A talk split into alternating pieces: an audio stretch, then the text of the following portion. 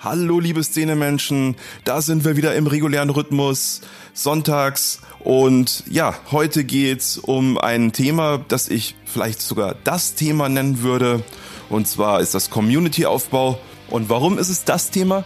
Ganz einfach, egal ob du dich selbstständig machen möchtest, ob du eine Band gründest, ob du ein soziales Projekt startest, du brauchst Menschen, die hinter dir stehen.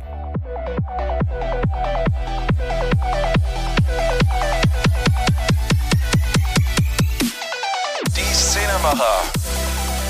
Dein Podcast für Kulturschaffende, Medienmacher, Szeneinteressierte und Musiker. Jetzt bin ich zwar kein Experte in dieser Angelegenheit, aber ich bin gerade selbst Work in Progress und manchmal ist es auch ganz hilfreich, wenn man die eigene Begeisterung und das, was man selber gerade lernt, anderen Leuten mit auf den Weg gibt und in diesem Wechselspiel zwischen dem eigenen Know-how und dem Feedback, was man bekommt, gemeinsam daraus lernt. Und das versuche ich heute hier zusammen mit euch zu bewerkstelligen. Gerade hat jemand was Lustiges auf Twitter gepostet. Ein Foto von einem sogenannten Influencer-Bundle. Sowas wird tatsächlich im Elektromarkt verkauft. Und da ist ein Großmembran-Mikro drin, da ist äh, Software drin, die man normalerweise für ein paar Euro hinterhergeschmissen bekommt äh, ein Greenscreen, 1,60 Meter mal 1 Meter, also keine Ahnung, äh, auf Distanz kann man damit schon mal nichts mehr anfangen. Ähm, ja, und das Ganze soll 250 Euro kosten, dann bist du Influencer. Ja. Und ähm, das Ding mit diesem Influencer-Kram ist, äh, so sollte man gar nicht erst anfangen, weil äh, das ist ein sogenannter One-to-Many-Ansatz. Ähm, One-to-Many heißt, ich sende und alle anderen empfangen. Das Internet hat einen Many-to-Many-Ansatz. Und bis man irgendwann an den Punkt kommt, dass man tatsächlich als eine einzelne Person eine größere Masse erreicht und äh, einem sehr viel mehr Leute folgen, als man das selber tut, da vergeht zum einen sehr viel Zeit und vor allem, äh, vor allem hat man dann äh, schon sehr viel Arbeit investiert. Und wie diese Arbeit im Speziellen aussieht, das gucken wir uns jetzt mal an. Als erstes solltest du herausfinden, wer du bist was du möchtest und wen du ansprechen willst. Hört sich einfach an, ist es aber gar nicht. Denn darüber hinaus solltest du auch noch einen Unique Selling Point, also etwas, was dich ausmacht, definieren.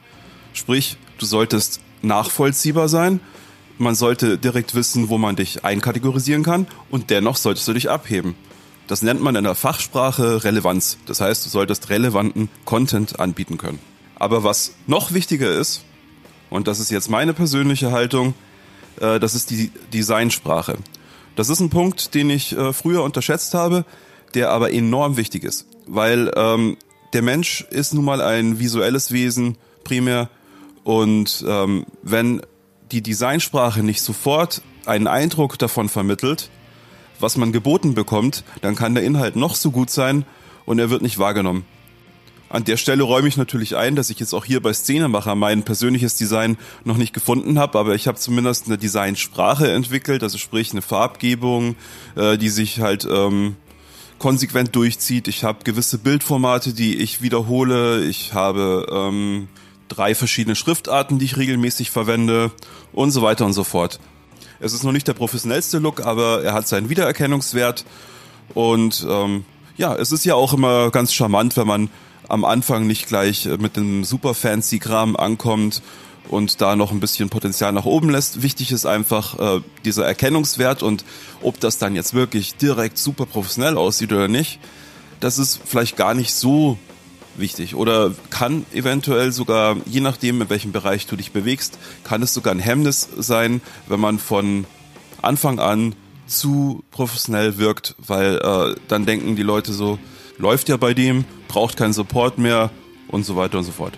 Lasst doch ruhig ein bisschen Luft nach oben und die Leute kommen sowieso irgendwann auf euch zu und sagen, hey, pass auf, ich finde dein Design ist irgendwie noch nicht ansprechend genug und ähm, ich hätte da einen Vorschlag, ich kann dir das so und so machen. Äh, und dann hast du die Leute auch involviert. Und da kommen wir auch schon zum zweiten Punkt. Involviere die Menschen. Also animiere sie dazu, dass sie sich beteiligen an dem, was du tust. Und das heißt, lass sie an den Prozessen teilhaben. Also hau nicht einfach nur deinen fertigen Kram raus. Und auch da muss ich wieder sagen, mache ich selbst noch nicht richtig. Äh, ist natürlich auch ein erhöhter Aufwand. Äh, zum Beispiel bei einem Podcast könnte ich jetzt hergehen und könnte sagen, ich äh, streame den Entstehungsprozess oder, oder ich äh, biete vorab Content an oder ich frage in die Runde, was äh, im Rahmen eines Themas noch zusätzlich besprochen werden soll. Äh, es ist auf jeden Fall sehr, sehr wichtig, vorab sich das Feedback einzuholen und dann mit dem Feedback zu arbeiten und sich danach wieder Feedback abzuholen. Das ist äh, für Community-Aufbau essentiell. Punkt Nummer drei. Such dir deine Plattformen aus und sei dort präsent. Weil du kannst dir sicher sein, wenn du Sachen automatisiert weiterleitest, einfach irgendwelchen uninspirierten äh, Kram reinwirfst oder einfach nur hör dir mein Zeug an oder lies meinen Text, dann werden dich nicht nur die Leute aussortieren, der Algorithmus sortiert dich gleich mit aus. Also sprich, such dir Plattformen aus, wo du genau weißt, da hast du Lust zu interagieren, da kennst du dich aus und ganz, ganz wichtig, da hast du schon Leute mit am Start, die direkt von Anfang an dich unterstützen und äh, dir helfen, dein Projekt zu teilen und vor allem auch interaktiv ein bisschen mitwirken, weil diese Starthilfe brauchst du einfach. Jetzt gibt es verschiedene Möglichkeiten, auf diesen Plattformen sich zu präsentieren. Also viele Leute bevorzugen einen Contentplan, die äh, bereiten auch schon Content vor und posten das dann datiert. Mein Ansatz ist ein bisschen spontaner und zwar habe ich das Gefühl, dass mein Content relevanter ist und da auch mehr Begeisterung rüberkommt, wenn ich spontan reagiere auf Dinge, die ich in meinem Umfeld wahrnehme und daraus dann eben einen Beitrag, einen Text, ein Posting, was auch immer bastel. Ähm, weil wichtig ist, nicht die Masse des Contents, sondern wichtig ist, dass dieser Content anregend ist, dass er wertvoll ist und dass er die Leute dazu bewegt, da ihren Senf darunter zu geben. Kommen wir zum vierten Punkt. SEO. Das lieben wir alle. Die Suchmaschinenoptimierung. Dem Gottvater Google alles mundgerecht präsentieren. Aber da kommen wir nicht drum herum. Es ist so. SEO beinhaltet ähm, alle möglichen Maßnahmen, die dazu führen, dass du eben hauptsächlich bei Google, aber eben auch bei anderen Suchmaschinen oder bei sozialen Plattformen gefunden wirst.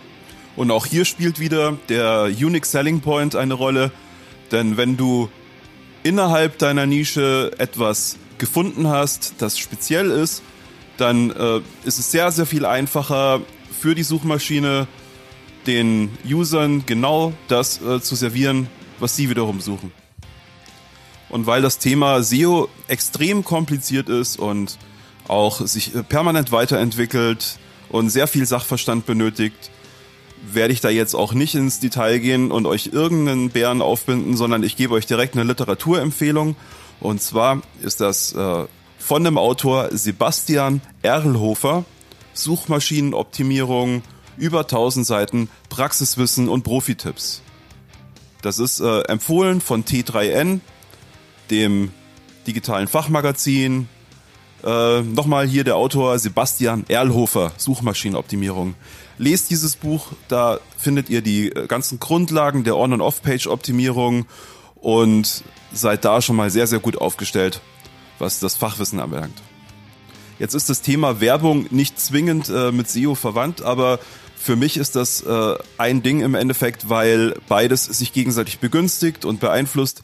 Deswegen ähm, ist es auch wichtig, dass ihr ein paar Euros in die Hand nehmt und den Content, den ihr wirklich für relevant erachtet, pusht und ähm, das vor allen Dingen auf eurer primären Plattform tut. Das heißt, ähm, wenn das zum Beispiel jetzt Facebook ist, dass ihr überwiegend Facebook-Ads schaltet. Das hilft euch mehr, als wenn ihr dann irgendwelche Google Ads oder so macht, selbst wenn die vielleicht billiger sein sollten oder eine größere Reichweite haben, aber ähm, da findet keine Synergie statt, weil dort, wo ihr präsent seid, haben die Werbemaßnahmen einen viel durchschlagenderen Erfolg. Ich meine, es äh, hält euch natürlich keiner davon ab, überall zu werben, aber ich gehe mal davon aus, dass das Budget knapp ist, so wie das meistens der Fall ist. Und dann macht es auf jeden Fall mehr Sinn, es dort zu investieren, wo ihr sowieso schon oder wo eure Schaltzentrale ist. Ne? Also die Plattform, die ihr euch ausgesucht habt, wo ihr hauptsächlich aktiv sein wollt. Aber fassen wir jetzt erstmal zusammen, was wir bis jetzt gesammelt haben. Denke nicht in One-to-Many, denke in Community. Du bist kein Megafon, du bist ein Teil der Gruppe. Finde heraus, wer du bist, wen du ansprichst und was dich im Speziellen ausmacht. Hab eine klare Designsprache, die sich durch alle deine Medien sieht. Suche dir im Rahmen von Social Media nur Plattformen aus, auf denen du wirklich gewillt bist zu interagieren. Stell dir am besten einen Contentplan dafür zusammen und wenn du das nicht möchtest oder kannst, dann versuch so aktiv wie möglich zu sein und deine Inhalte zu variieren. Beschäftige dich mit Suchmaschinenoptimierung, lies Fachliteratur zum Thema und bewerbe deine besten Inhalte. Ja, ich denke, das war bis jetzt so der Kern. Ähm, was mir nochmal ganz wichtig ist zu betonen, ist wirklich dieses Mindset, also dass man die Community als gleichwertig betrachtet. Du bist nicht irgendwie drüber, nur weil du quasi die Strippen ziehst, sondern du bist ein Teil dieser Community. Das ist wirklich, ähm, ich glaube, diese Haltung ist schon äh, die halbe Miete. Und deswegen bemühe nicht nur einfach irgendwelche Analyse-Tools, um herauszufinden, was die Leute interessiert, sondern geh wirklich zu den Leuten hin, schreib ihnen eine PN oder wenn du sie persönlich kennst, red mit ihnen und frag, welche Probleme sie haben, welche Fragen sie haben und wie du ihnen dabei helfen kannst. Punkt Nummer 6. Es dreht sich nicht alles um dich. Die Community ist erst dann eine Community, wenn die Leute anfangen, sich selbst miteinander zu vernetzen. Das heißt, du musst den Leuten eine Plattform anbieten, auf denen sie sich untereinander organisieren können. The Godfather of Social Networking himself, ähm, Mark Zuckerberg, sagt dazu, Communities müssen nicht gebildet werden, es gibt sie schon. Äh, klingt jetzt natürlich erstmal so nach wenig Einflussnahme, aber natürlich kann man das alles steuern, weil sonst wäre ja Facebook nicht da, wo es heute ist. Also denk dir Aktionen aus, stelle Fragen an, an deine Community oder sei aktiv in irgendeiner Form daran beteiligt, dass die Leute anfangen, ein Interesse zu entwickeln, untereinander zu agieren, ohne dass du selbst im Zentrum oder im Fokus stehst. Da gibt es zum Beispiel, und das empfehle ich jetzt nicht unbedingt zur Nachahmung, einfach aus Qualitätsgründen, aber es gibt ja diese billigen äh, Bildchen, markiere eine Person, die Punkt, Punkt, Punkt. Ja, solche Geschichten zum Beispiel äh, sind eben interaktionsfördernd. Ja, aber ähm, wie gesagt, da darfst du ruhig einen qualitativ höherwertigen Ansatz pflegen, äh, vor allen Dingen, wenn dein Projekt oder deine Kunst oder was auch immer eben auch äh, ja einen höheren Anspruch hat. Das ist jetzt meine persönliche Haltung dazu. Ich möchte vielleicht noch ergänzen, wenn du Musiker bist oder eine Band promotest, dann ähm, gilt das, was ich vorher gesagt habe, eingeschränkt. Da ist natürlich schon sehr wichtig auch eine gewisse Form der Selbstdarstellung, dass es ähm, um die Künstler quasi geht.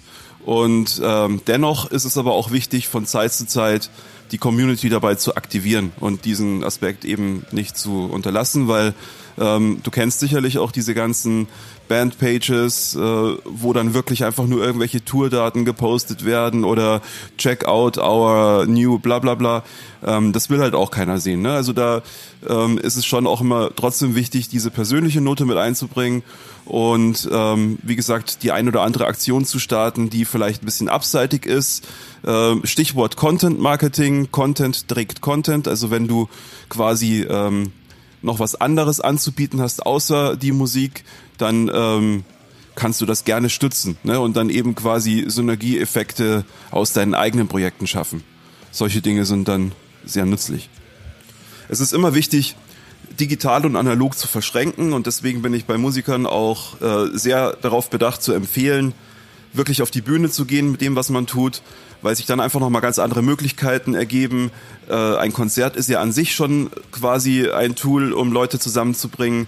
Allerdings gibt es auch andere Möglichkeiten wie Workshops, wie Fantreffen, vielleicht sogar eigene Events, äh, wo dann die Band äh, jährlich im Fokus steht, äh, werden auch immer beliebter.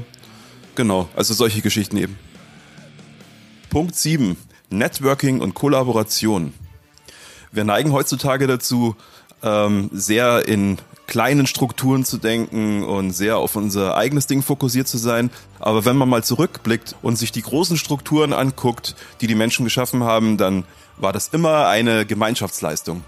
Und deswegen denkt ähm, bei dem Thema Community nicht nur an Creator und passiver Konsument, sondern guckt, was die Ressourcen der Community sind. Was können die Leute? Äh, wo können sie ähm, was beitragen oder wo könnt ihr was beitragen? Zum Beispiel, wenn ihr jetzt eine bestimmte Leistung braucht, sagen wir mal eine Grafik oder ein Video, dann könnt ihr natürlich hergehen, könnt äh, Betrag XY auf den Tisch legen und einen Profi bezahlen.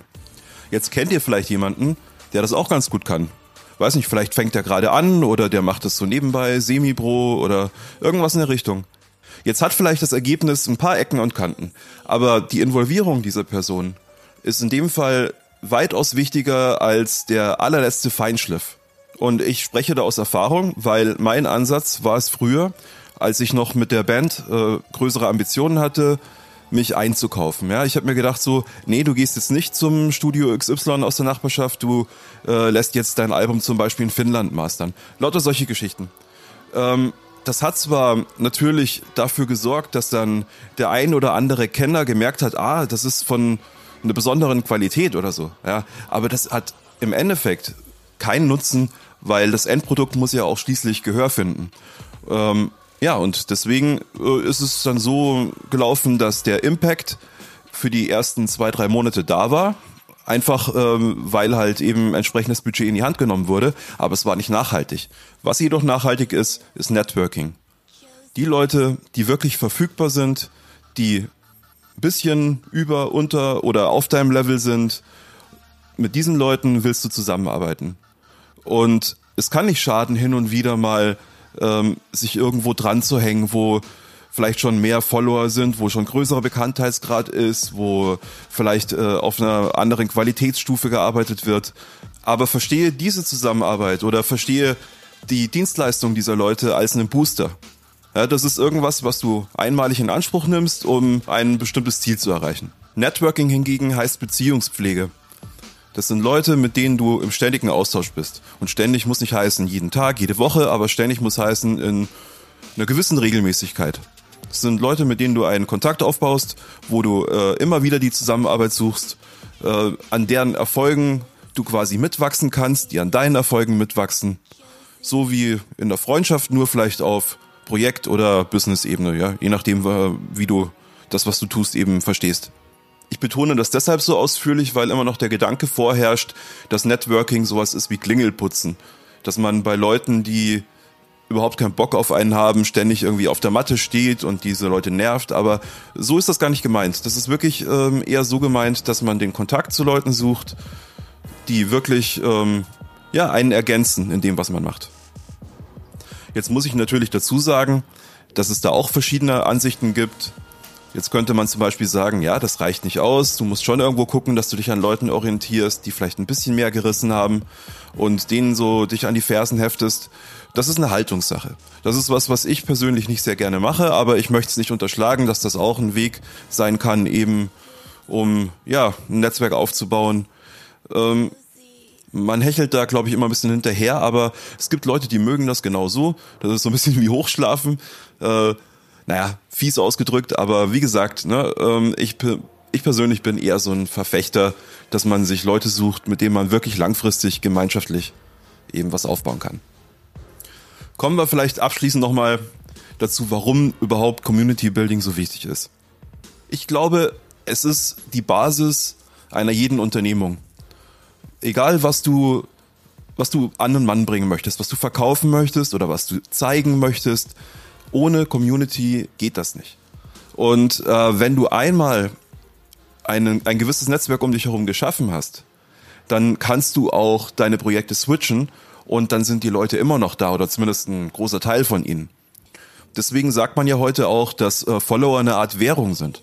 Viele Leute stecken sehr viel Energie in ihr Fach, dass sie besonders gut sind in dem, was sie tun und ähm, und sie denken dann, dass sie über die Qualität Beachtung finden oder Anerkennung oder auch Geld verdienen, was immer das Ziel ist der Geschichte. Und da machen wir vielleicht mal kurz einen Ausflug in die Businesswelt. Und zwar ähm, gibt es da dieses Pareto-Prinzip. Das heißt, ähm, man nennt es auch die 80-20-Regel. Äh, es heißt, mit 20% Einsatz soll man angeblich 80% des angepeilten Ergebnisses erreichen.